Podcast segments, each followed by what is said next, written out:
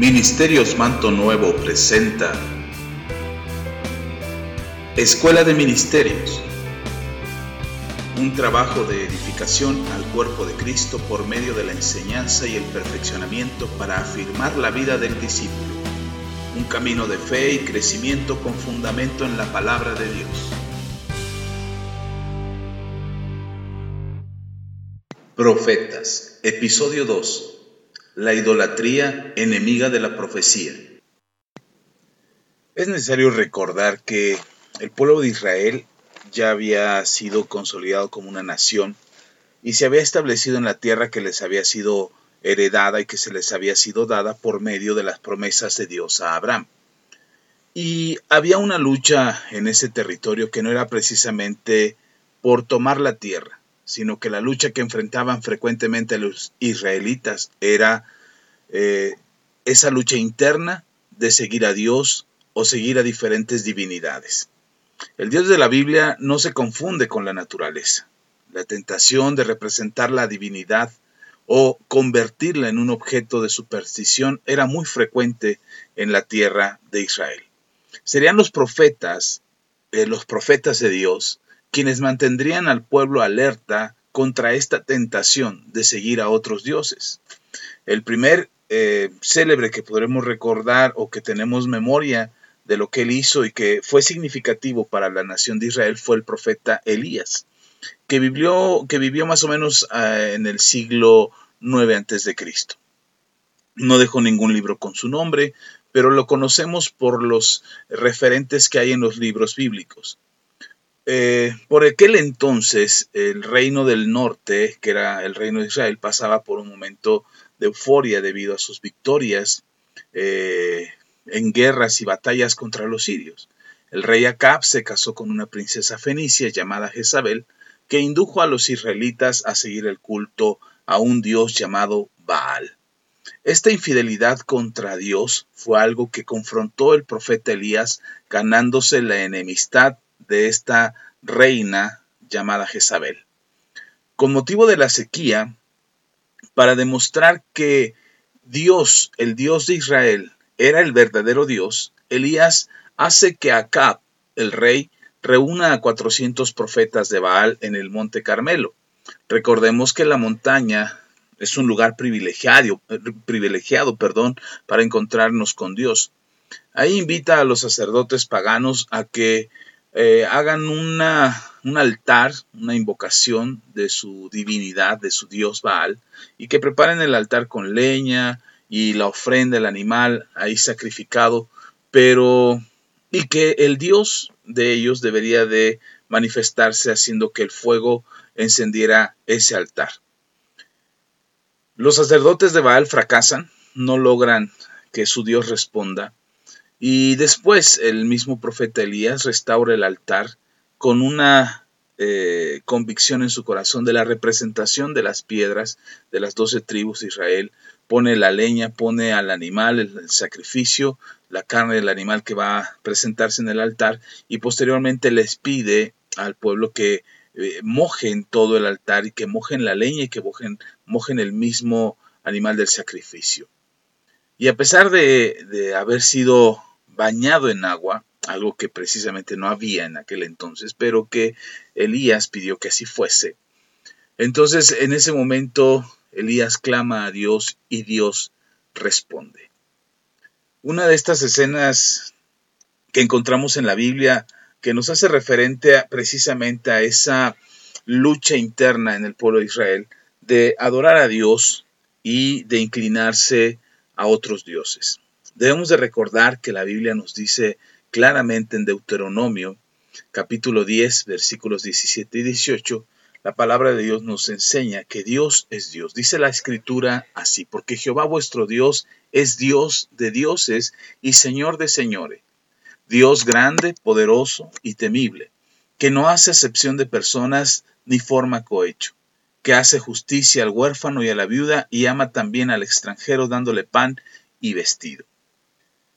Esto fue dado en la ley. Eh, eh, al pueblo Israel le fue dada esta instrucción y en Deuteronomio Moisés lo reafirma y les recuerda a los israelitas que Dios es Dios. y que Él es soberano sobre todas las cosas, y que de igual manera, para que ellos no se sintieran como la nación única y exclusiva de Dios, eh, también hace mención el Señor en los mandamientos que el, el extranjero era bien visto ante los ojos de Dios. Entonces la exclusividad de Dios para el pueblo de Israel terminaba porque el pueblo de Israel eh, tenía esta lucha interna y constantemente de inclinarse a otros dioses, que esa intención de querer ah, humanizar a Dios, esa intención de querer hacerlo natural, lo que es sobrenatural, de tratar de hacer común lo que es divino, lo que es santo. Dios fue claro con la nación de Israel y en el libro de Éxodo, en los mandamientos, o lo que conocemos como los diez mandamientos, en Éxodo capítulo 20, versículos 4 y 5, dice la palabra de Dios, no te harás imagen de ninguna semejanza de lo que está arriba en el cielo, ni abajo en la tierra, ni en las aguas debajo de la tierra. No te inclinarás a ellas, ni las honrarás, porque yo soy Jehová tu Dios, fuerte, celoso, que visito la maldad de los padres sobre los hijos hasta la tercera y cuarta generación de los que me aborrecen. La lucha constante en el corazón del pueblo de Israel era por la idolatría quieren ser como los otros pueblos y se olvidan que Dios los escogió para ser diferentes a ellos. La decisión de escoger a otros dioses implicaba desconocer a Dios, al Dios Todopoderoso, aquel que los había sacado de la esclavitud de Egipto, aquel que les había dado la victoria ante sus enemigos, aquel que les había entregado por heredad la tierra de Canaán. Cuando nos sometemos a otros dioses, nuestra alma se esclaviza ante ese otro Señor. El mismo Señor Jesucristo lo dice en Mateo capítulo 6, versículo 24, cuando nos explica que ninguno puede servir a dos señores, porque aborrecerá al uno y amará al otro, o estimará al uno y menospreciará al otro. No podéis servir a Dios y a las riquezas. Este es un ejemplo claro de esta doble, de este doble ánimo, de esta doble intención del corazón del ser humano de querer agradar a Dios, de querer las bendiciones de Dios, pero también eh, ajustarse a las reglas de este mundo para que su vida y su conducta sea más bien conforme a lo que le conviene y no conforme a lo que Dios manda. Esta inclinación de tener otros dioses, podríamos decir que sucede en aquellos que no tienen temor de Dios. Lamentablemente también sucede en aquel pueblo que ha sido llamado por Dios y que si descuidamos nuestra relación con Dios cometeremos el grave error de equivocarnos e inclinarnos a otros dioses. Dioses que no son Dios, dioses que quieren ocupar el lugar que corresponde a Dios y que nos quieren alejar con el propósito de que nosotros equivoquemos las palabras que nacen del corazón de Dios para que nuestras palabras no sean unas palabras de profecía y de anuncio profético, sino sean palabras que nacen de los sentimientos y de las emociones que pueden corromper y que pueden manipular la vida de otros. Todo profeta debe de tener cuidado de no inclinar su corazón a otros dioses, de no corromper su integridad y de no buscar intencionalmente servir a dos señores. O sirves a Dios o sirves al dinero.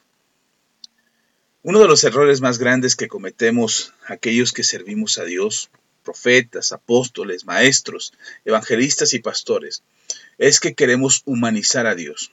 En esa intención de compartir la fe y de hacer accesible a la gente el poderse acercar a Dios, hemos querido poner a Dios en una condición humana, es decir, donde Dios también comete errores. Porque queremos, ¿por qué deberíamos de creer en un Dios perfecto? Se pregunta la gente. ¿Por qué deberíamos de creer en un Dios que no se equivoca nunca?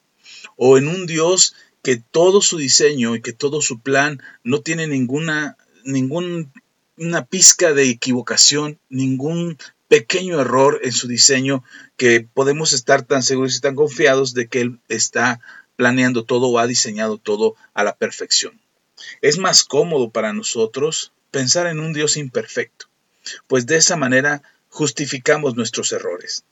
Y cuando un profeta trata de humanizar a Dios, es decir, trata de poner a Dios en una condición humana, comete el peor de los errores, porque no hablará desde el trono de Dios, sino hablará desde el trono de este mundo.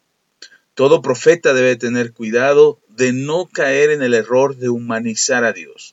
con la intención de presentar a un Dios accesible, a un Dios que se ha acercado a la humanidad por medio de Jesucristo para darle salvación a la humanidad, cuando tratamos de presentar a un Dios humano, un Dios eh, sí, eh, con errores, con equivocaciones, con desaciertos, con claroscuros, con, con, secretos ocultos, con huecos y vacíos. Cuando tratamos de presentar un Dios de ese tipo, estamos cayendo en el más grande error que el profeta puede cometer. Nosotros debemos de tener la certeza de que Dios es Dios, que lo que acontece en la vida de la humanidad no es por equivocación de Dios, sino que los hombres han tomado decisiones que se han alejado de Dios y por lo tanto hay consecuencias. Es necesario asumir nuestras responsabilidades o de otra manera viviremos culpando a Dios. Y cuando damos una palabra profética estaremos tratando de justificar las acciones de Dios para que las personas no se ofendan o no se enojen con Dios. La verdad es que no deberíamos ni siquiera pensar que tenemos nosotros la posibilidad de reclamarle algo a Dios, algo que no nos gusta, algo que no nos parece o algo que no entendemos. No se trata de hacernos un Dios a nuestra manera, para sentirnos más cómodos, ni de presentarle un Dios a la comodidad del pueblo para que ellos se sientan a gusto con ese Dios que le estamos presentando.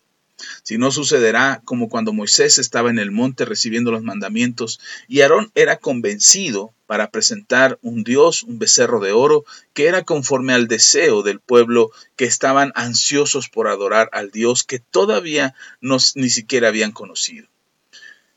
Nosotros debemos presentar al Dios que es y que está descrito en la palabra para que la gente pueda conocer a este Dios.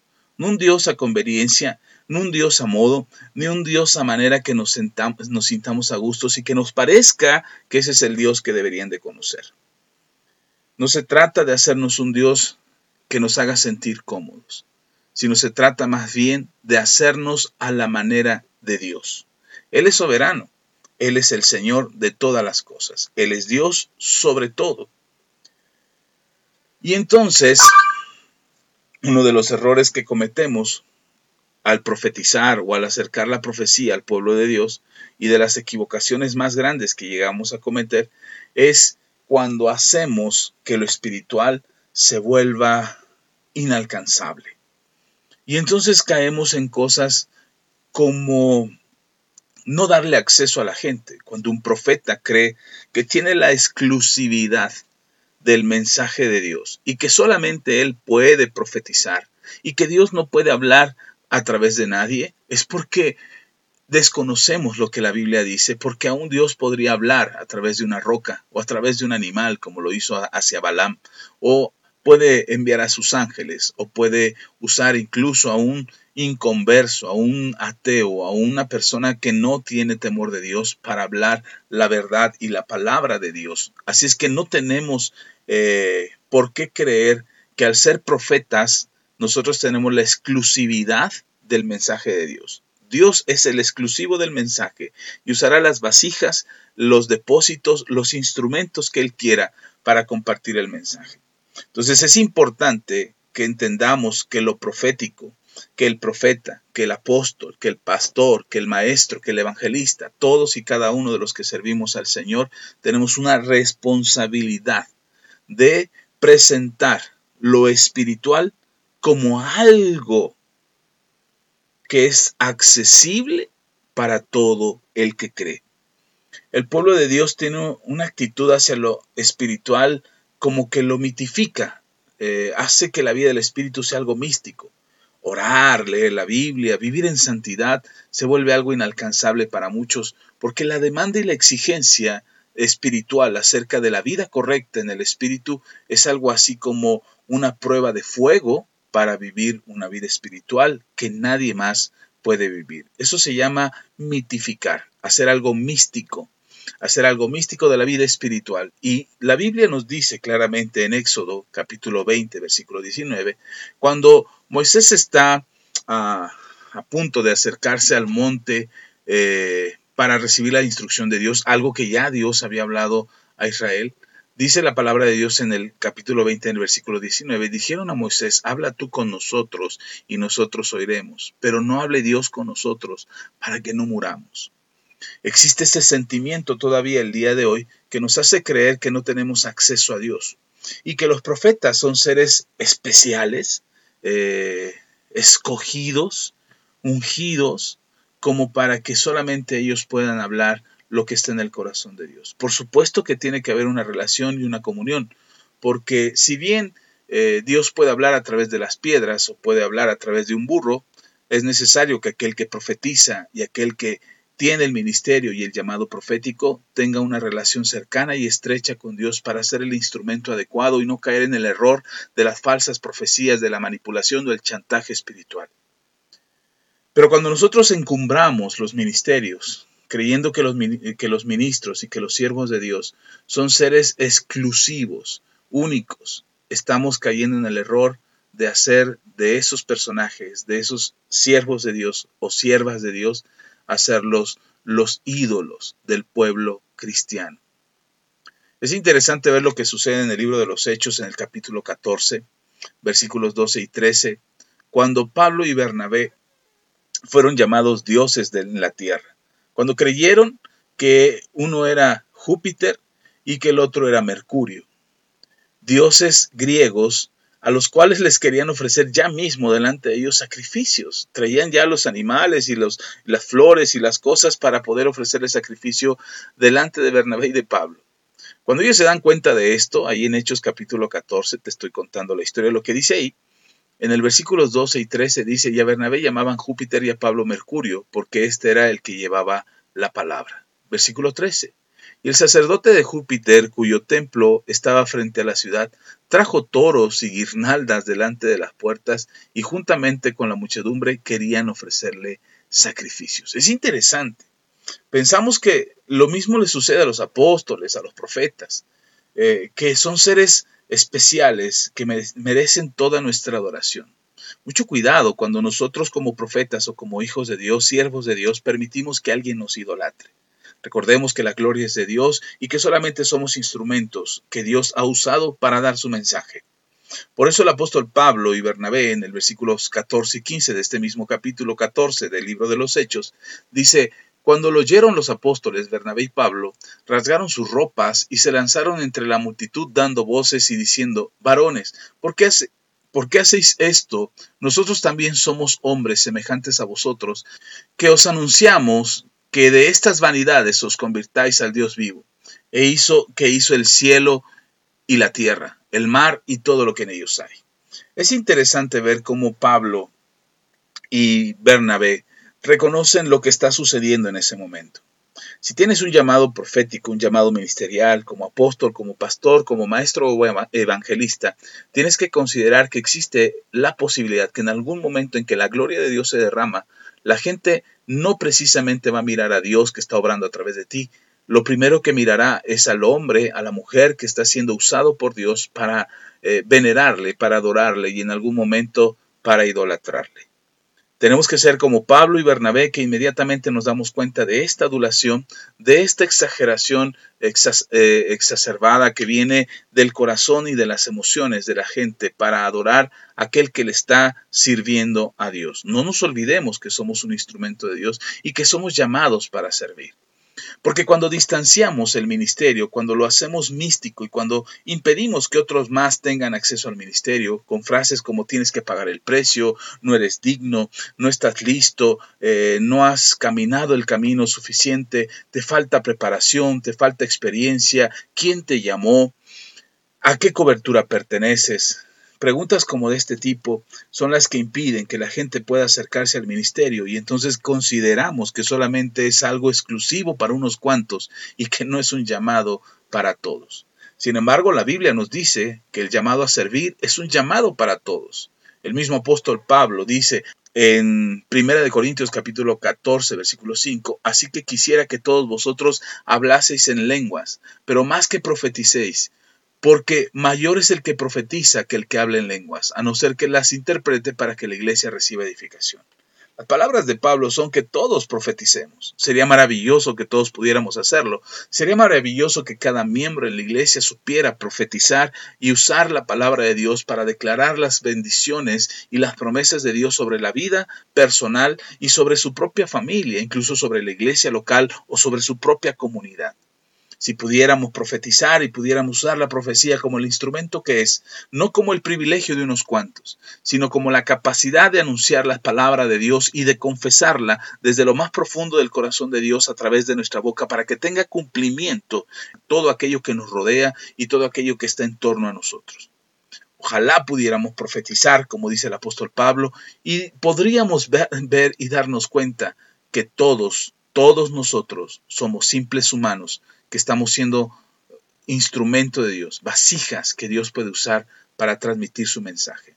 Es necesario humanizar a los ídolos, darnos cuenta que todo apóstol, todo profeta, todo pastor, evangelista y maestro, por más ungido y por más cosas sobrenaturales que haga y por más señales que le sigan y porque su mensaje sea extraordinario, tenemos que recordar que son seres humanos como nosotros, como cualquier otro, y que todos tenemos la capacidad de servirle. Por supuesto, honramos y respetamos a aquellos que tienen un cargo ministerial y aquellos que sirven al Señor en una jerarquía mayor por tiempo, por capacidad, por unción en nuestras vidas. Por supuesto que los honramos y respetamos. Por supuesto que sabemos reconocer la unción y respetamos esa unción que Dios ha depositado sobre de ellos. Pero nunca olvidemos que son seres humanos, hombres y mujeres como usted y como yo que es importante que lo tengamos presente porque seguramente en algún momento de tu ministerio llegará esa sensación de que estás haciendo las cosas muy bien, de que te está yendo bien, que lo que has profetizado se ha cumplido. Tal pareciera que tu profecía es tan certera como la de Elías en sus tiempos, o como la de Isaías en su momento, o el mismo Jeremías, en fin.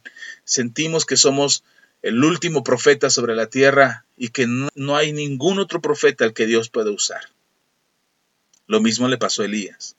Este hombre, este profeta extraordinario que enfrentó a los 450 profetas de Baal, a sus sacerdotes, a sus siervos, al servicio de la idolatría y los enfrentó con el poder de Dios. Después, cuando se encontraba en la cueva, le decía a Dios, soy el único que queda. Es una sensación increíble pensar que somos los únicos que tenemos revelación, que somos los únicos a los que Dios puede usar, que somos los únicos que Dios tiene en su corazón disponer la revelación y la enseñanza. De ninguna manera podemos permitir que eso pase, porque estamos dando lugar a la idolatría. El espíritu de Jezabel todavía existe y funciona dentro de las iglesias. El espíritu de Jezabel está tratando de evitar que el ministerio profético funcione correctamente y disfrazadamente y engañosamente trata de hacernos creer que solamente unos cuantos tienen la capacidad de ser instrumentos de Dios, cuando el llamado es para todos. El llamado es para los que creen. Y si tú has creído y has decidido servir al Señor y sientes en tu corazón que tienes un llamado al ministerio profético, no te rindas, persevera, aprende, estudia, prepárate, busca a Dios con todo tu corazón y estoy seguro que en el momento oportuno, en el momento necesario, se hablará de ti como se habló de Elías, sin antecedentes en lo profético, pero con un ministerio extraordinario por delante sembrando semillas de lo profético y abriendo escuelas de profetas y preparando a nuevos profetas, ungiendo a los reyes y una nueva generación de Eliseos que fueron equipados para hacer y cumplir el llamado de Dios. El libro de Hebreos, en el capítulo 7, nos dice que ya fue una ofrenda y fue una ofrenda más que suficiente. Así es que esa idea de que hay que pagar un precio, ese precio ya fue pagado. La manera de acabar con la idolatría hacia los hombres y mujeres de Dios y sus ministerios es entender que son seres humanos. Pensar que un profeta, que un apóstol, que un pastor, un maestro o un evangelista son seres extraordinarios, sobrenaturales, casi celestiales, es hacer de ellos esos ídolos que están trabajando dentro de la iglesia, algo que debemos evitar con todo el corazón. Y si tú tienes el llamado profético, hazte la idea siempre y mantén la seguridad en tu corazón que si algo extraordinario pasa a través de ti, será porque Dios te está usando y no porque realmente tú lo hayas hecho. Y la manera de no sentirnos orgullosos y soberbios por nuestro ministerio y dones es recordando que tan solo somos vasijas de barro, como el apóstol Pablo lo decía, para que toda la gloria sea para Dios.